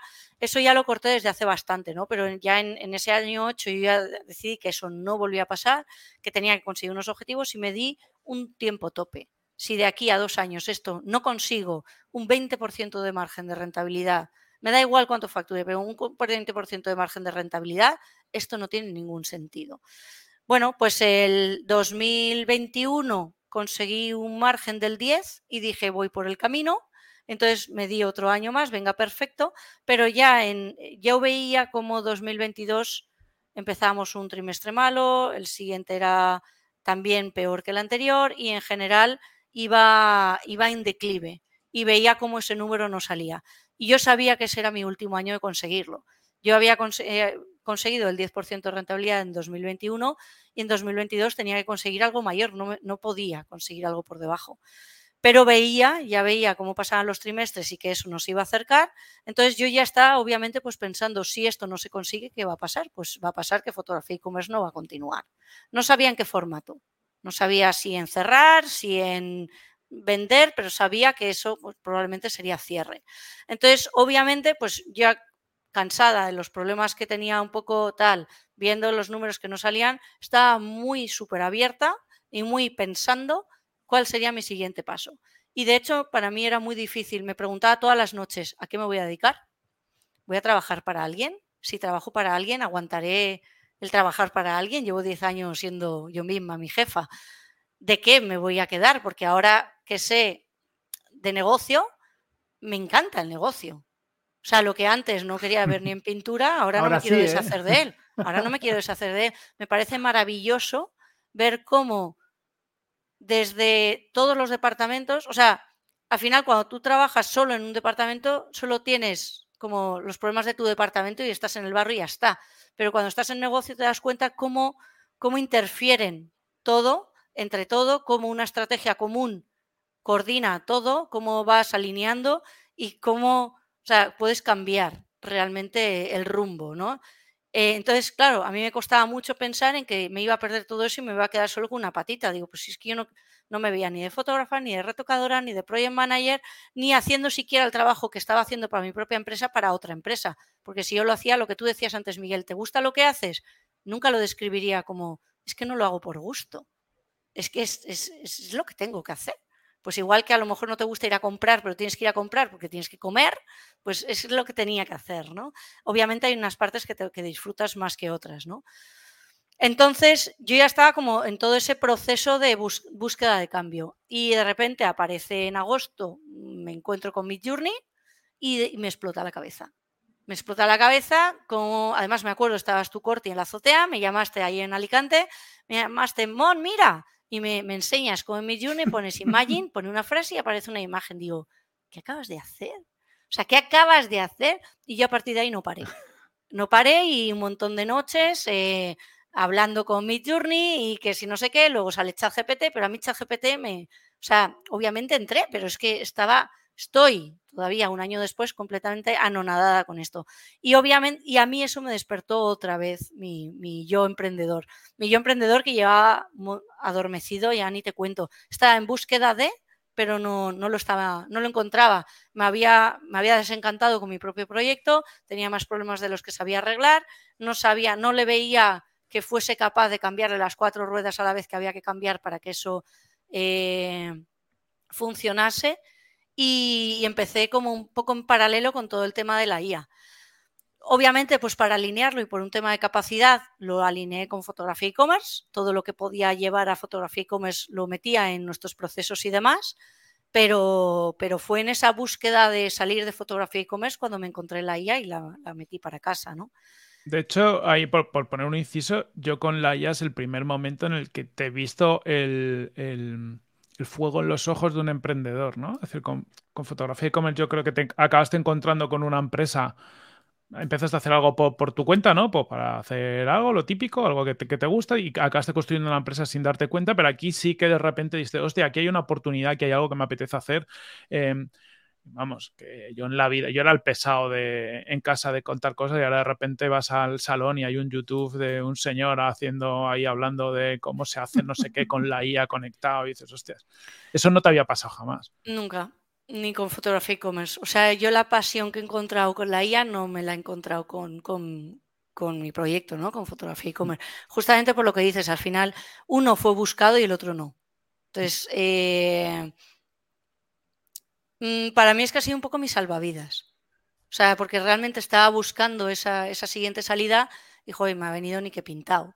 Algo que está sin escribir, eh, todo por investigar, todo por hacerse, que obviamente afecta un montón a la industria donde estoy metida, eh, me flipa y me y, sí, y empiezo a hacer cosas que nunca había hecho antes. Pero, pues es curioso, es tu salvavidas siendo probablemente el gran destructor, de, o sea, eh, es lo que se va a llevar tu negocio principal, es decir, la fotografía de producto. O sea, no sé cuál es tu opinión, pero lo hemos hablado mil veces, ¿no? Pero, muy probablemente eh, la IA arrample con casi todo lo que habéis hecho en gran medida. Cambia, cambia cosas. Yo creo que no arrampla tal cual, y no a corto plazo al menos, a largo seguramente sí.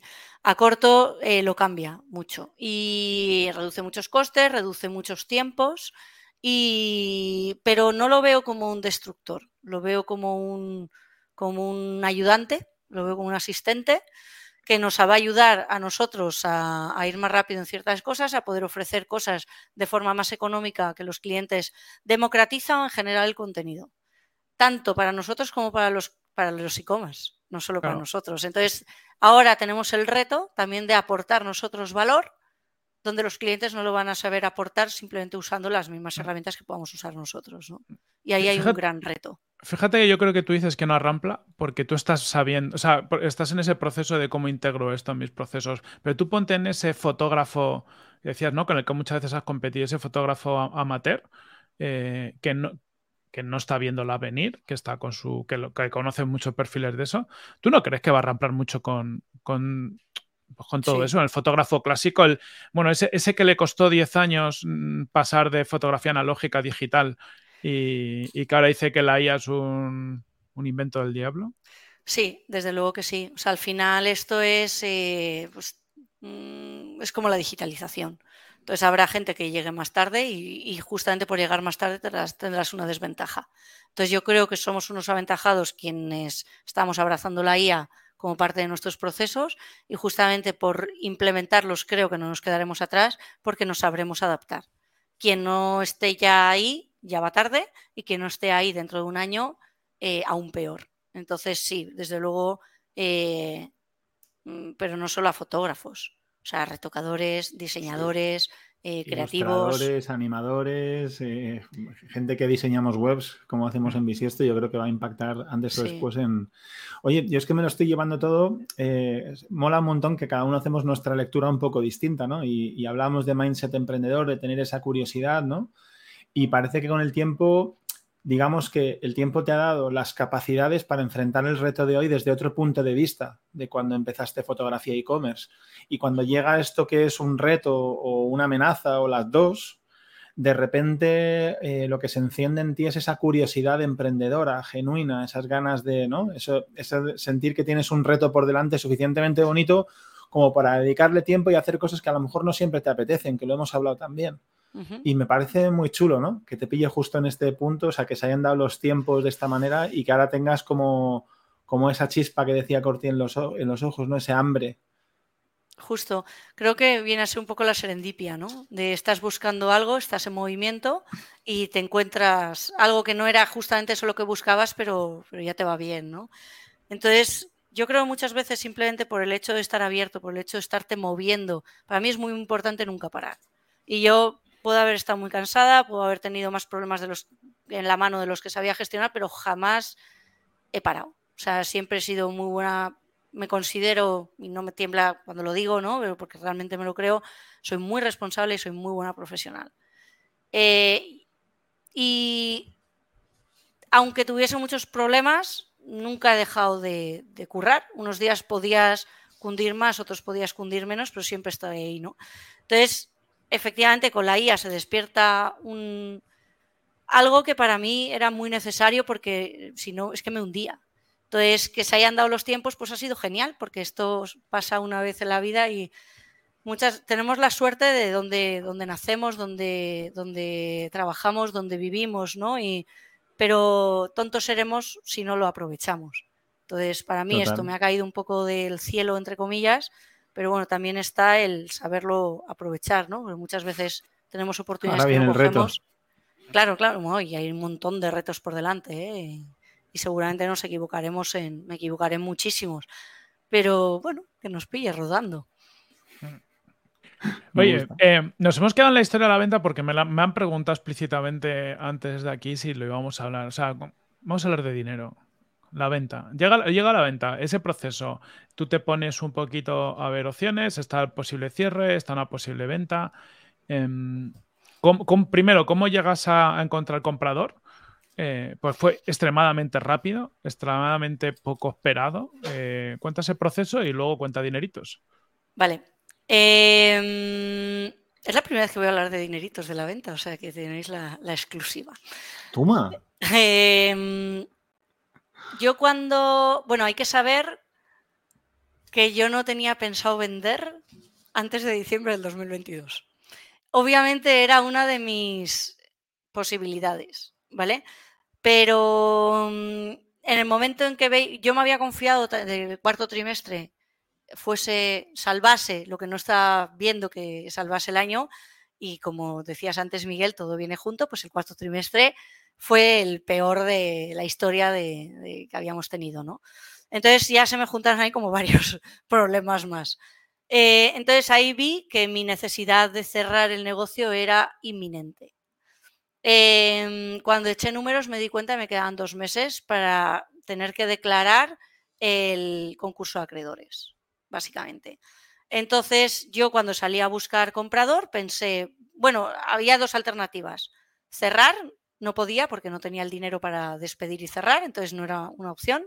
Podía irme, miré cómo se cierra una empresa cuando no tienes el dinero, pues es concurso de acreedores. Tenía que llegar a forzarlo porque yo no tenía deuda y sigo sin tenerla. Eh, concurso de acreedores o vender la empresa. Concurso de acreedores, todos sabemos que es una mierda y no quieres eso, pues voy a intentar vender la empresa.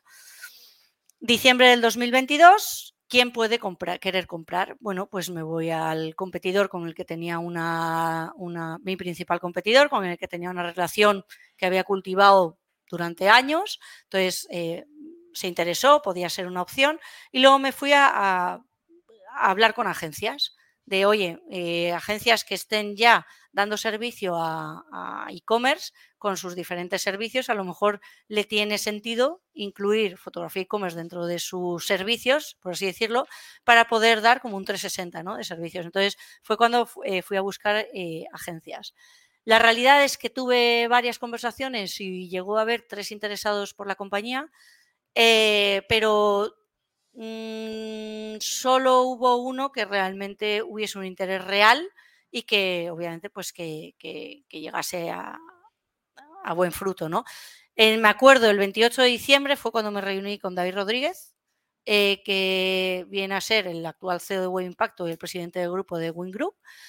Eh, el otro día revisando la conversación vi que me tuvo que hacer hasta un follow por LinkedIn porque ya ahí sí que estaba rendidísima, rendidísima de, me explico, en diciembre empiezo, eh, a principios de diciembre decido que voy a buscar comprador y empiezo un fire a buscarlo. Mediados de diciembre me doy cuenta de que solo me quedan dos meses, entonces ya me viene todo. Ahí fue, creo que mi peor momento en mi vida fue ahí.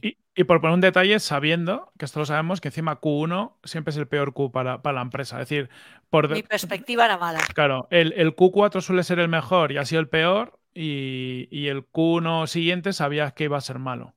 Claro, entonces cuando me pongo ya a mirar bien los números, me doy cuenta de eso, me quedan solo dos meses. O bueno, yo tenía que declarar el concurso de acreedores para no meterme en un super lío el 1 de febrero. Entonces, cuando yo todavía ya había iniciado conversaciones por LinkedIn con David de, oye, nos vemos, te quiero contar cositas, hasta no sé qué, pero por su agenda no podíamos vernos antes, eh, no cerrábamos hasta el día 28 la reunión. Yo, yo el 28 digo, pero ¿cómo voy a hacer? Voy a vender la empresa en un mes y, me tuvo que hacer un follow en LinkedIn. Oye, Monse, al final nos vemos. Tiene cojones, ¿eh? ¿eh? venga, sí, vamos a vernos. Yo iba a cancelar esa reunión porque es que no, no podía ya, no podía casi ni hablar sobre el tema. Estaba completamente ya eh, exhausta. Y mm. mi, y mi, bueno, pues no cancelé la reunión y menos mal.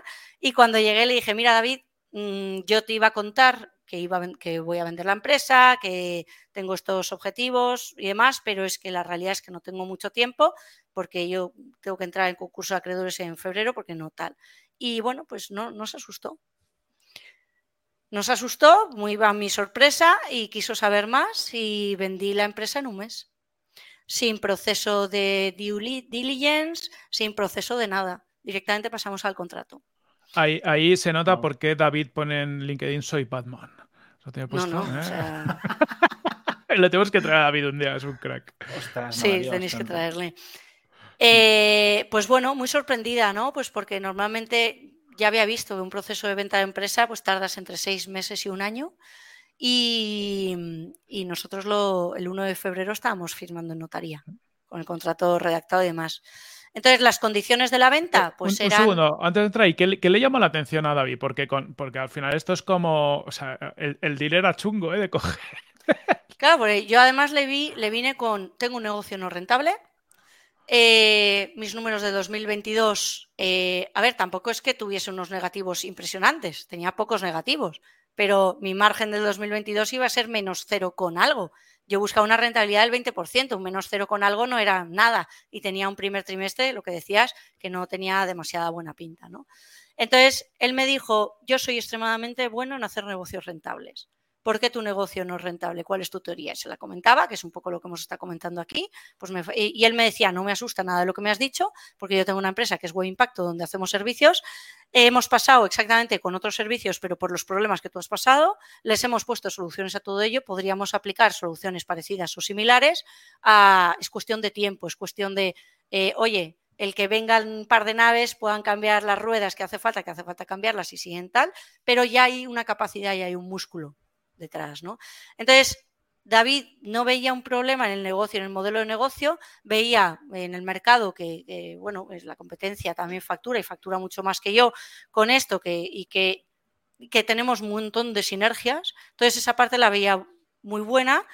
Y luego, eh, cuando yo le pregunté, digo, ¿y por qué te has metido aquí? Me dijo, por mi transparencia. y fue lo que le gustó. Me, apetece saber qué ha comprado, ¿no? O sea, eh, cuando, es una pregunta un poco rara, pero cuando se enfrenta uno a un proceso de este tipo, normalmente hay una negociación, ¿no? Una negociación que podemos llamar negociación a ese proceso en el que tú intentas entender qué busca el otro, qué buscas tú y, ponerlo en común, ¿no? Y que ambos se lleven algo según tu estilo de negociación, ¿no? Pero lo normal es que ambos nos llevemos cosas chulas, ¿no? ¿Qué ha comprado? Ha comprado a Monse eh, ha comprado un negocio eh, que puede convertir en rentable, las dos ha comprado un equipo. Ha comprado... es una eh, opinión solo, claro, me imagino, pero... Sí, ha comprado un, negocio en el sentido, un negocio a día de hoy no rentable, pero que conseguiremos convertirlo en rentable en cuestión de, meses, espero. Em, pero una, ha comprado una marca muy potente porque la verdad es que movemos clientes muy top. Ha comprado una marca muy potente, ha comprado un equipo que está detrás muy bueno también. Eh, y luego ha comprado toda una parte de, futuro, de innovación y de inteligencia artificial, que yo creo a mí me han abierto dos puertas a esta venta.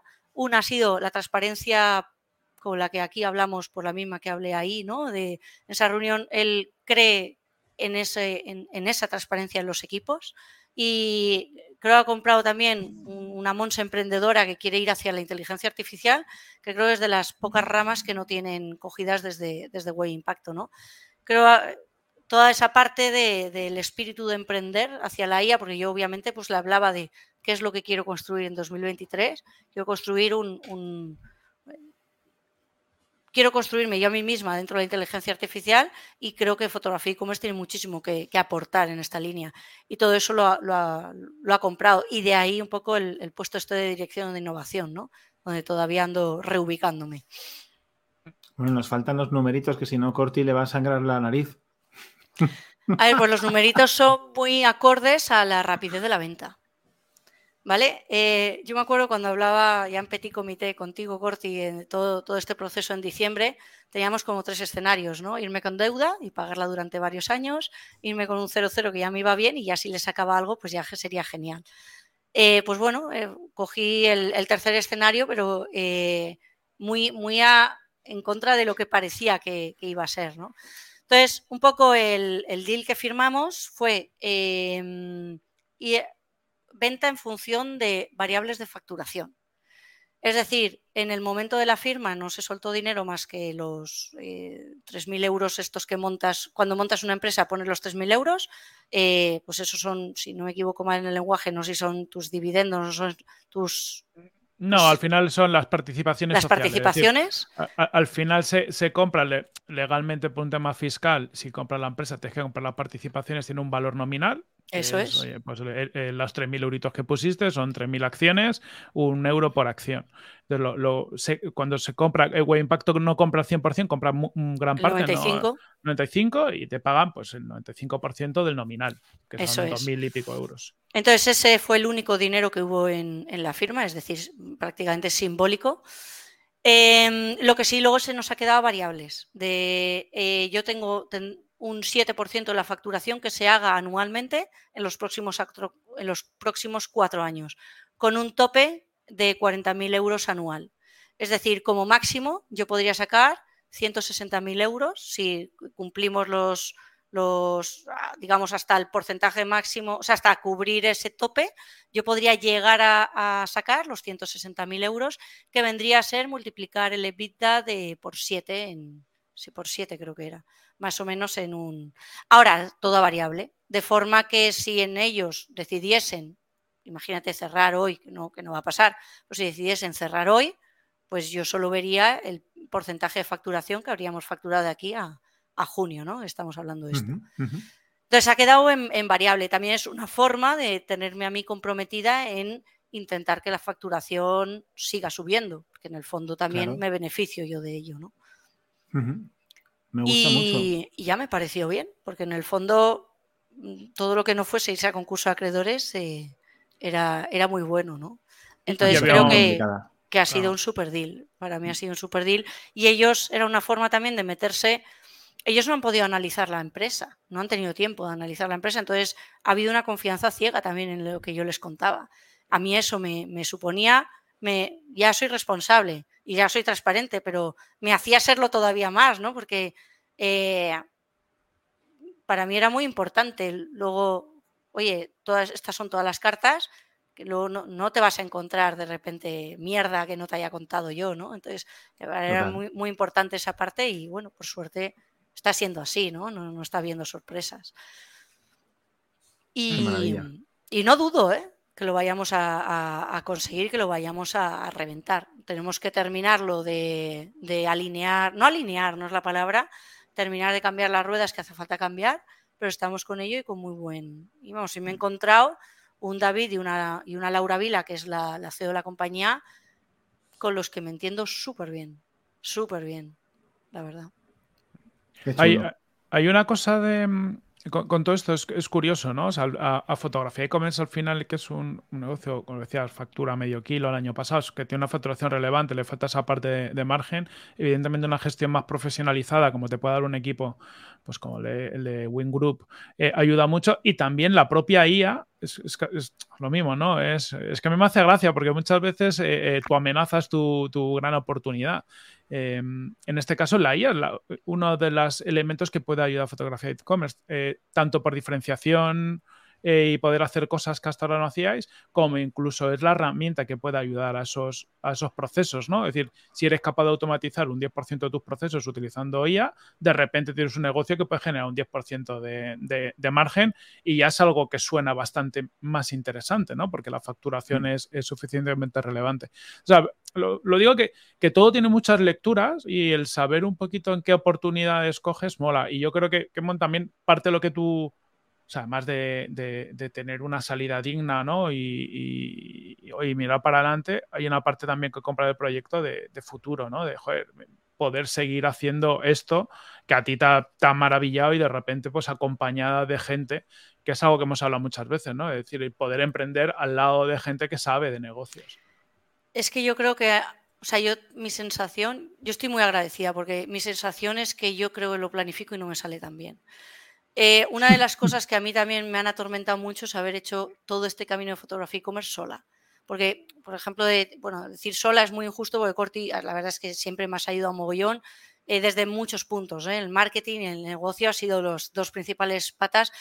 Ha habido años donde has estado más en el barro, ¿no? Hasta que has llegado, no sé cuántos años llevaste tú las redes sociales en los, en los inicios, pero has estado bastante en el barro, ah, escribiendo el blog y, digamos, toda la parte de marketing siempre me ha ayudado un montón, pero en los últimos años ya hubo un esfuerzo por mi parte incluso de sacarte, ¿no? Es decir, que costó sacarte, eh, pero ya, ya te usaba más con la parte de casi de consultor de negocio, ¿no? Y, me gustaba mucho, creo que era incluso mucho más sano para nosotros ese rol que que tú estuvieses en el barro, obviamente sin cobrar, ¿no? Eh, pues eso no es, no es bueno, no es bueno ni para la empresa, ni es bueno para ti, ni era bueno para mí, ni, ni nada. Entonces, eh, una de las cosas que, yo cuando pensaba en toda esta crisis que yo misma vivía ¿no? en 2022 existencial de qué es lo que voy a hacer, a qué me voy a dedicar, en qué voy a emprender y con quién voy a aprender a emprender, porque yo no quería hacer otra vez sola.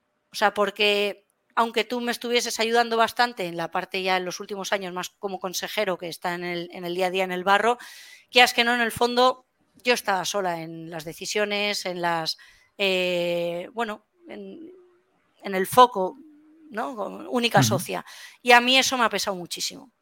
Y una de las cosas que yo quería con mi siguiente proyecto era que esto no ocurriese, pero claro, ¿de dónde te sacas un socio, una socia cuando no lo tienes? Entonces, para, busca socio, pues no, no, hay un títer de socios, ¿no?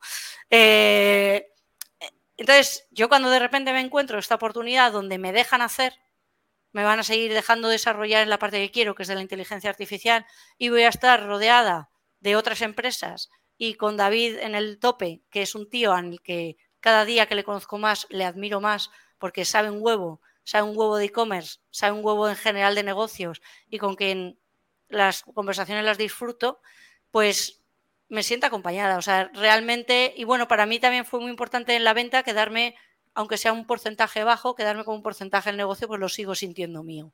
Aunque, ya no sea mío, yo no soy la fundadora, ni siquiera soy, o sea, sigo siendo la fundadora, pero ya no soy la CEO de la compañía y ya no soy la socia mayoritaria, tengo un 5% de la compañía, lo cual es, en realidad, no es, no es mucho, ¿no? Pero me siento que tengo, pues eso, no, ya no voy sola ¿no? con este fotografía e-commerce 3.0 y realmente ahora sí me creo que de aquí a X tiempo eh, esto se convierta en un negocio que, que, solo en mis sueños más húmedos eh, he, he, logrado a vislumbrar. ¿no?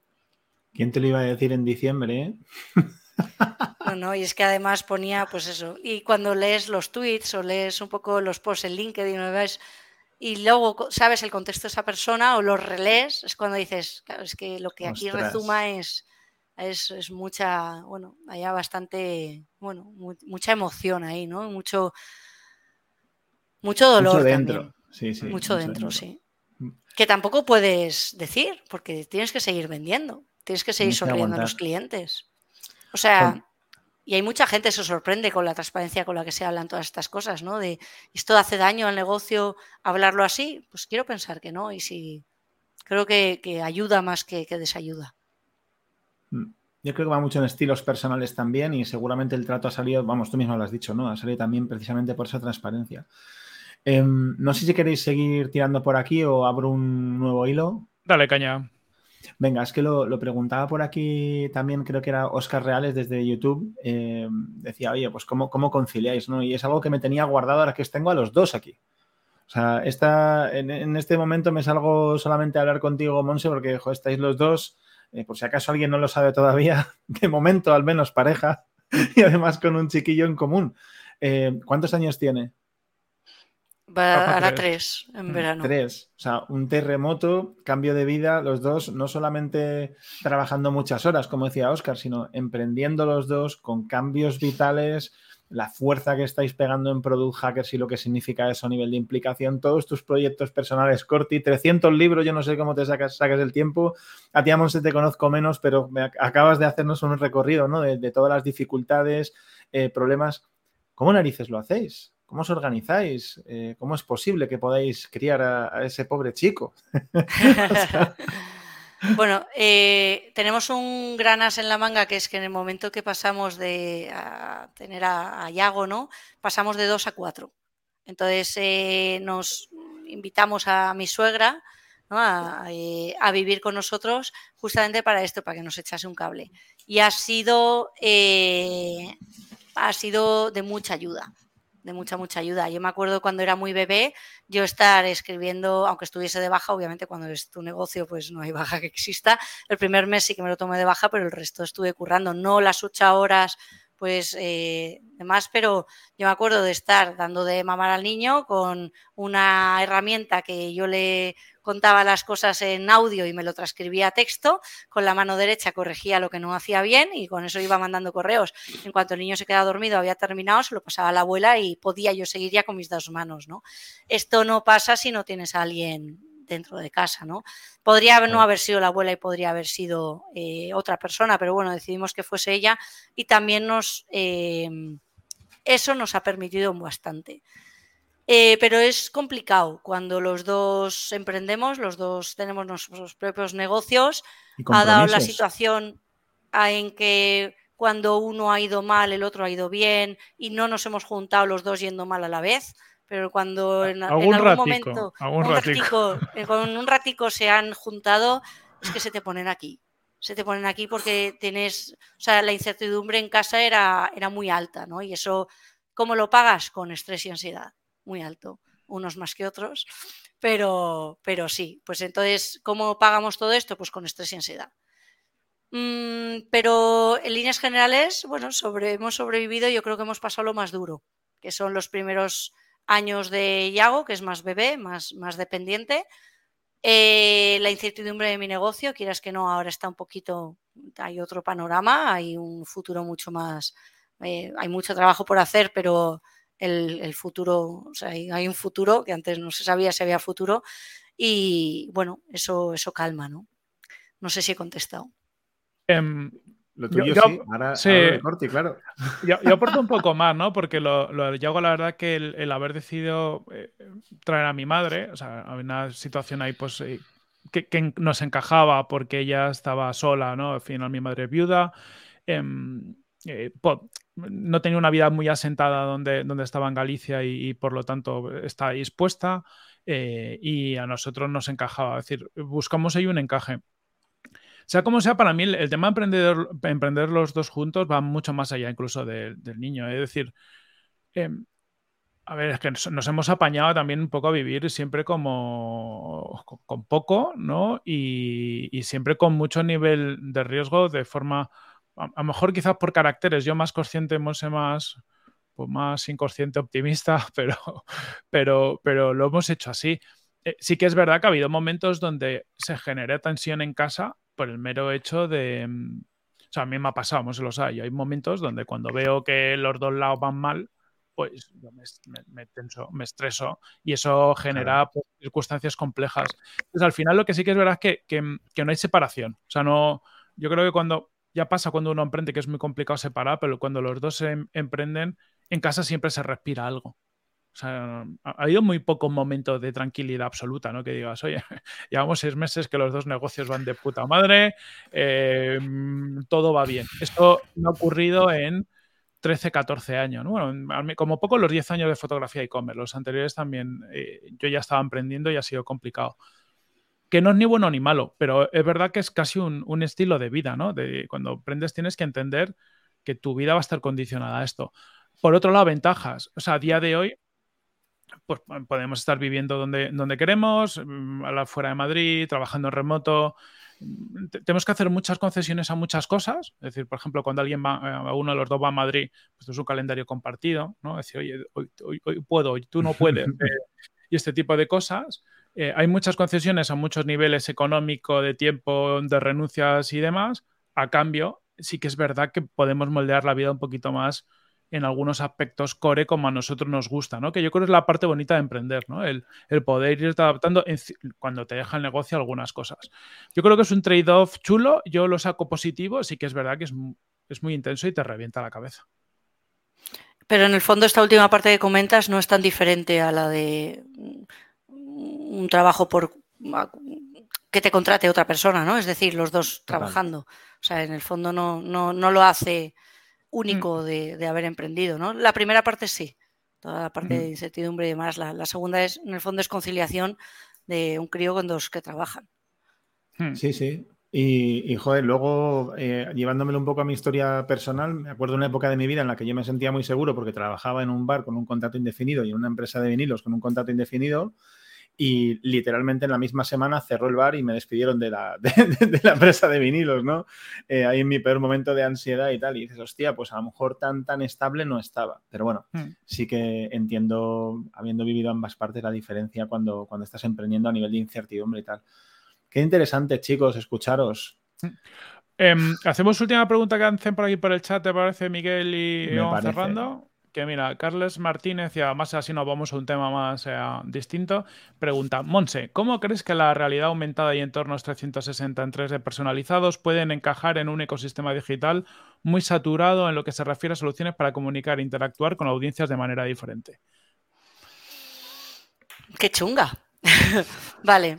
Eh, a ver, entiendo que tiene sentido ahí la personalización. Es decir, tú no te montas todo un, módulo, un sistema de personalización, ya me da igual que sea un 3D, un, 360, si no tienes un producto que se personalice. Ahora, por ejemplo, estoy pensando, y explico esto por si no he entendido bien la pregunta, que la pueda rehacer Carles, ¿vale? Pero si, por ejemplo, el módulo de personalización que tiene Nike en la, web, ¿no? Em, tú puedes personalizar toda la parte de, los cordones, la suela, mm, la textura. Entiendo que va por ahí, esta parte de personalización que comentabas. Eh, entonces, si tiene eso sentido, porque vendes el producto con esas, con todo ese, con esas características de personalización, personalización, ya sea por fotografía o por 3D, tiene mucho sentido el poderlo poner ¿no? al cliente como valor añadido de haz tu, tu producto a medida. No sé si he entendido bien la pregunta. Si es así, pues Sino que nos, dirá Carles, de todas formas, ahora, por ejemplo, con esto, las gafas de Apple, ¿cómo, lo, cómo ves que puede impactar? Hemos hablado mucho del impacto de la IA, ¿cómo puede aumentar todo, eh, impactar todo esto de realidad aumentada con dispositivos como el de Apple, que parece que va a abrir un universo de posibilidades en, todo lo que es la visualización de producto y la interacción en la web? A ver, yo creo que todavía eh, lo que es el hardware, las gafas, tiene que ser todavía más sencillo aún para que sea más comúnmente usado en líneas generales, pero a ver, no es un, o sea, es bien sabido, ¿no? Que al final un poco la visión de Meta es todo hacia el metaverso y que de hecho andan liberando ahora bastantes modelos de que usan inteligencia artificial justamente para que la comunidad vaya pudiendo desarrollar eh, más productos que ayuden a esa construcción del posible futuro metaverso, ¿no? Entonces, em, yo quiero pensar que, sí que llegaremos a ese, a metaverso, a esa completa realidad virtual paralela. Eh, no sé hasta qué punto 100% inmersiva, eh, pero sí que creo que todos los avances con la realidad aumentada eh, tienen mucho, mucho que decir al usuario, porque creo realmente que ayudan a entender mejor los productos, que un sofá ayuda eh, a verse mejor, a venderlo mejor si lo estás pudiendo ver ubicado en, tu propio salón. El otro día veía uno de los últimos lanzamientos que hacía IKEA sobre lo que puedes hacer ahora con, su app, que ya no es que solo lo puedas ubicar, que IKEA lleva siendo bastante innovadora en cuanto a toda la parte de realidad aumentada desde hace muchos años, pero ahora es que tú tienes en tu móvil, ves tu salón, con todo lo que ha salido de las sillas generativas puedes borrar lo que hay en tu salón, entonces te recrea el espacio vacío y con eso ya puedes ubicar varios muebles y hacerte tu propio diseño del salón completo con todos los artículos que quieras, ya no es solo uno. Entonces, obviamente creo que estos son facilidades que se le dan a los usuarios que ayuda muchísimo y que creo que todavía eso tiene que ir mermando en el uso que vayan haciendo los usuarios y demás por supuesto que veo una, línea muy fuerte ahí de, desarrollo, ¿no? Y, pero tenemos que usarlo más. A nivel de usuario creo que todavía está algo lejano y que tiene que, bueno, todavía no veo que, la gente lo use masivamente. Oye, pues listo. Miguel, yo si mm. quieres ya vamos cerrando, le damos cañita.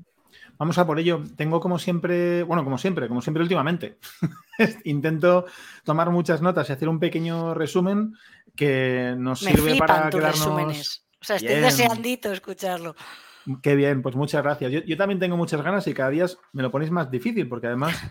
Pero bueno, voy a ver, voy a ver qué tal sale, Monse. Em, la idea que se ha quedado dentro de mí, después de escucharte, tiene que ver con ese crecimiento casi sin querer, ¿no? De, ser una profesional a, llevar, a llevar una agencia, ¿no? Y entonces, eh, ¿cómo has construido sin querer una agencia eh, y has ido encontrando el mindset adecuado para llevar una compañía a lo largo del proceso?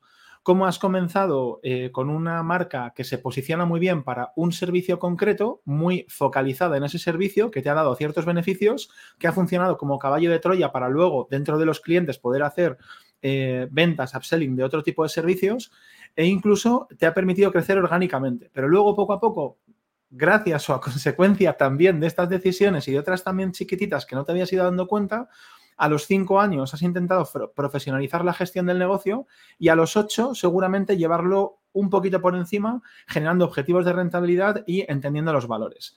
¿Qué retos han habido ocurriendo durante ese camino? Pues el primero, retos o aprendizajes. Aprender que esas pequeñas decisiones acaban convirtiéndose en cultura, en procesos y por lo tanto en rentabilidad.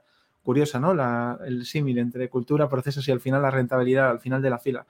Retos de entender qué es una familia versus un equipo, ¿no? Y cómo contratar y despedir ha ido moldeando también la cultura y los valores. Em, retos a nivel de cómo has necesitado, has necesitado salir del barro para dedicarle tiempo al negocio me ha parecido especialmente importante esta parte, incluso también cuando veías la necesidad de cambiar las ruedas en marcha de tu propio negocio, el que hayas sido capaz de ponerte un tope. Creo que este es un reto al que nos enfrentamos todas las personas que emprendemos y no todos somos capaces. ¿Dónde está mi límite? ¿Hasta dónde pretendo llegar, ¿no? Si las cosas no salen. Había retos de rentabilidad, ¿no? Eh, dentro de los cuales, de nuevo, decisiones rápidas a la hora de elegir herramientas han condicionado mucho el futuro.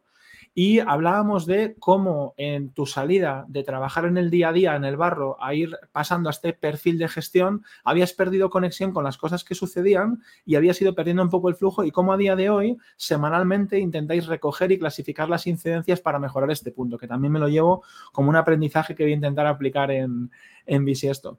A nivel de clientes también existe un reto, ¿no? Y es, oye, de vez en cuando hay que pararse y analizar con qué clientes estoy trabajando y valorar si lo que tengo como recurrente que parece tan chulo nos está impactando y de qué manera en la rentabilidad. ¿no? Y cómo es difícil hacer ese encaje de bolillos y esos malabares para entender dónde está nuestro precio, dónde está el valor aportado al cliente y cuánto de interesante es que sean recurrentes versus que tengamos que subir el precio y a lo mejor pensar en perder algunos. Y llegábamos al final eh, viendo un poco cuál ha sido tu, recorrido de, de ir encontrándote con más problemas en la mano de los que eres capaz de resolver, lo cual te puedo decir que me representa también muchísimo. No creo que haya nadie llevando un negocio que no sienta esto mismo al menos una vez a la semana y si no es que no lo está llevando, no se está dando cuenta de lo que pasa, ¿no?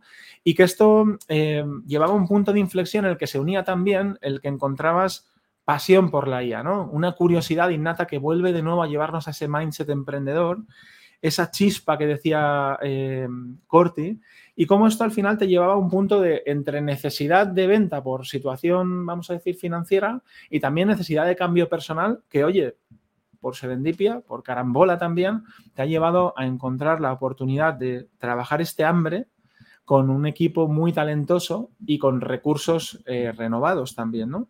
Entonces, bueno, al final eh, me ha gustado también quedarme con la idea de por qué se vendía, por, el punto en el que estabas, por lo que necesitabas, pero también qué está comprando el, grupo en el que te has integrado, ¿no? Y que está comprando, he apuntado transparencia, he apuntado equipo, he resaltado mucho marca, todo este trabajo que habéis hecho durante este, este, este tiempo, ¿no?